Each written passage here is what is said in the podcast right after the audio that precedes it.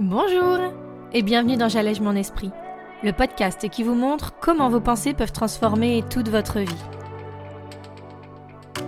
Je suis Julie Laprelle, coach de vie certifiée, et cette semaine, on va parler du tout ou rien, du blanc, du noir, du bon, du mauvais. On va voir pourquoi nous sommes bien souvent dans les extrêmes. Alors vous êtes prêts? On y va? Salut à tous et bienvenue dans ce nouvel épisode de J'allège mon esprit. Cette semaine, on va parler de quelque chose qu'on a tous expérimenté, je pense. Quelque chose qui bien souvent nous empêche d'avancer, nous garde dans la procrastination, bref, nous donne une mauvaise image de nous. Plus le temps passe, plus je me coach, plus je me rends compte de tout le jugement inconscient que j'avais et que j'ai encore bien souvent sur moi-même, sur mes actions, bref, sur un petit peu tout ce que j'entreprends. J'ai dit sur un peu tout ce que j'entreprends, mais au fond, je crois que je devrais dire sur toutes les choses que je ne fais pas, parfois. Vous savez, ce sport qu'on décide d'entamer et qu'on fait jamais vraiment.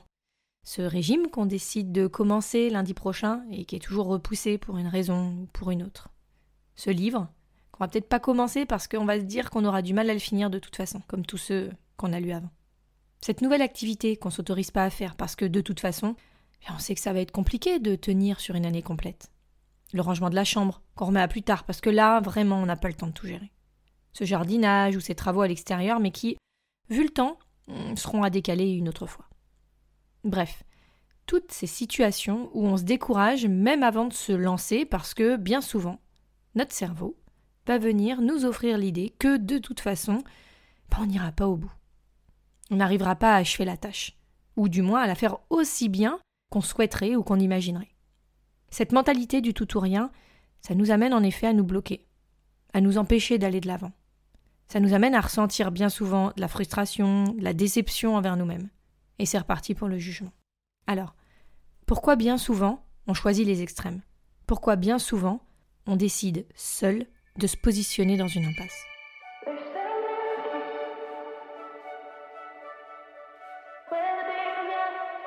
Comme je vous l'expliquais juste avant, ça va être beaucoup plus facile pour notre cerveau de se dire que ce sera pas parfait alors qu'il vaut mieux laisser tomber et qu'on verra ça plus tard, plutôt que d'aller faire, plutôt que d'agir. Je vous renvoie à l'épisode du passage à l'action, mais il faut savoir que pour notre cerveau, il y a vraiment la volonté de rester dans un confort, de rester dans un cocon où les choses elles sont très bien comme elles sont sur le moment. Est-ce que je vais choisir de rester sous ma couette ou est-ce que je vais choisir d'aller enfiler mes chaussures? Est-ce que je vais choisir de regarder cette série sur Netflix ou est-ce que je vais enfin me mettre à ranger tout ce linge qui attend depuis des semaines? Est-ce que je vais choisir de grignoter quelque chose, un petit carré de chocolat avec du pain, ou est-ce que je vais essayer de détourner mon attention de la nourriture parce que c'est ce que j'aimerais pour mon corps? Et notre cerveau, ce petit malin, il va trouver tous les stratagèmes possibles pour nous convaincre que ça vaut pas le coup. On en arrive très vite à ces pensées que vous reconnaîtrez peut-être de à quoi bon? Ça n'en vaut pas la peine.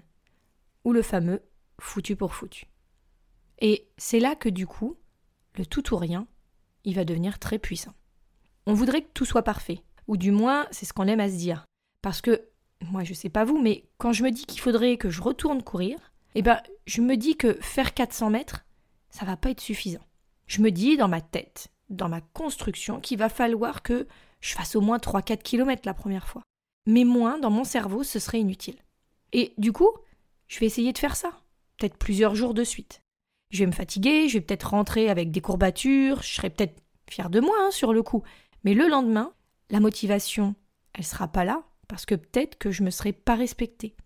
Ou peut-être que j'aurais poussé mon corps trop vite, trop loin. Pourquoi est-ce qu'on n'est pas capable de s'autoriser à aller à son rythme pour faire justement durer l'action qu'on a choisi d'entreprendre? Pourquoi est-ce qu'on est toujours dans cette urgence? Parce que, du coup, quand je vais me lever le matin que je vais enfiler mes chaussures, mais je vais peut-être déjà avoir cette idée, cette pensée que je ne suis pas capable ou que ça va être trop difficile parce que la dernière fois que j'ai fait, ça a été vraiment très très compliqué. Tout ça, ça va faire remonter une certaine dose d'inconfort et on va pas vouloir y retourner. On va pas vouloir affronter ça. Et parfois, on n'aura même pas tenté. Alors que s'autoriser à partir le matin et puis à dire bah voilà, je vais faire la durée que je vais faire la vitesse que j'ai envie. Je vais respecter mon rythme. Peut-être que je vais avoir envie de faire des pauses. Et en fait, c'est peut-être ça qui sera la clé pour rester motivé, mais surtout générer les bonnes pensées derrière qui me motiveront à continuer.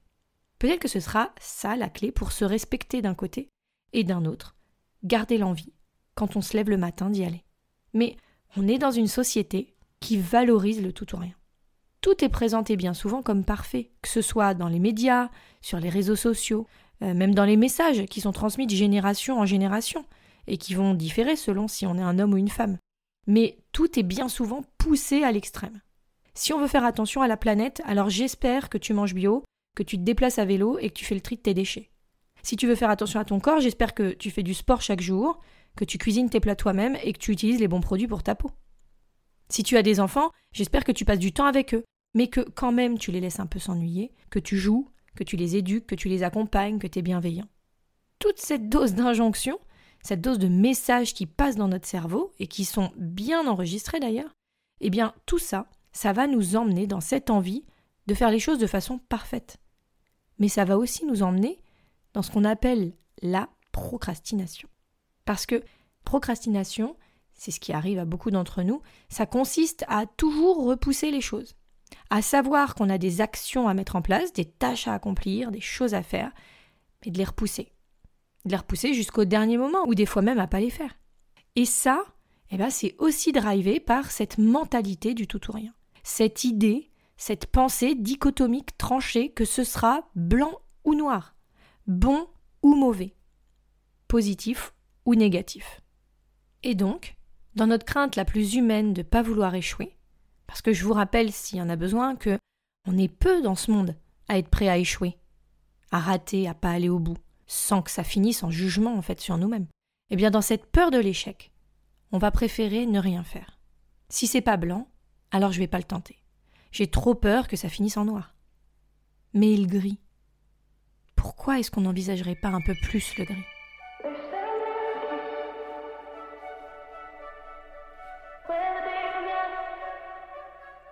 Va donc se transformer en une question de pensée.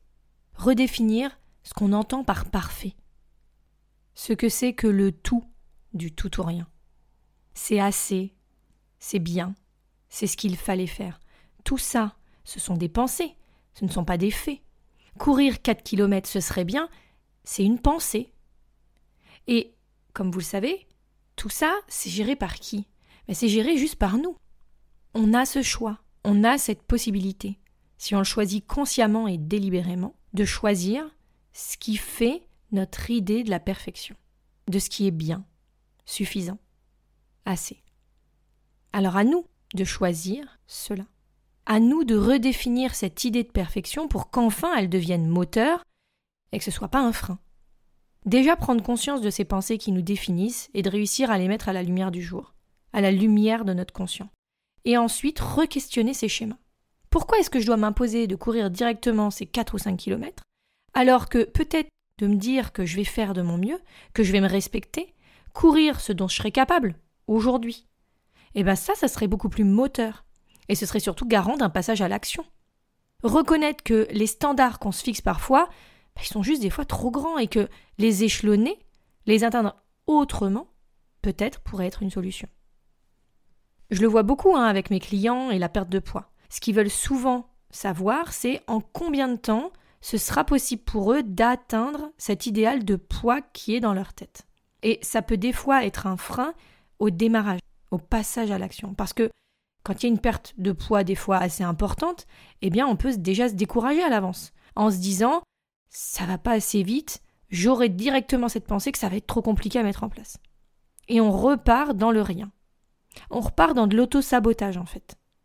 Le cerveau, il va continuer de vous offrir ce genre de pensées limitantes. C'est celles qui vont lui permettre de rester dans sa zone de confort. Donc, à un moment, c'est normal qu'il le tente. Mais à vous de redéfinir ça et de trouver un autre moyen d'y accéder. C'est un petit peu comme le système de pensée auquel on n'accède pas d'un bond. Je ne sais pas si vous vous souvenez de cette métaphore du pont où j'avais expliqué que parfois, pour passer d'une rive à l'autre, eh bien c'est quand même beaucoup plus facile de sauter sur des pierres qui vont être au milieu de la rivière et qui vont nous permettre d'atteindre l'autre côté, plutôt que de vouloir d'un coup franchir la totalité et puis de tomber à l'eau. C'est exactement pareil avec ce système de tout ou rien. C'est s'autoriser à avancer en fait par étapes, à pas se fixer des objectifs peut-être trop grands ou trop importants dès le début pour avancer. Et ça veut pas dire qu'on se rabaisse ou qu'on se croit pas capable. C'est pour se lancer. C'est ça la clé du succès, la clé d'une vie épanouie et d'une vie plus apaisée.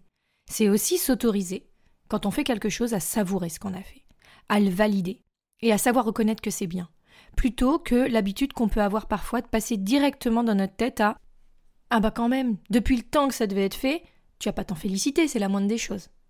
Parce que même ça, parfois, on ne se l'autorise pas. Alors apprenez à tempérer vos attentes, à vous accorder le droit au temps pour que ça perdure, pour que ce soit fait, pour que vous y arriviez, pour vous laisser une chance, une opportunité, une possibilité. Parce qu'il y a d'autres teintes entre le blanc et le noir. Parce qu'il y a un chemin entre le tout et le rien. Et qui serait bien pour vous et votre vie de réussir à vous balader sur cette route.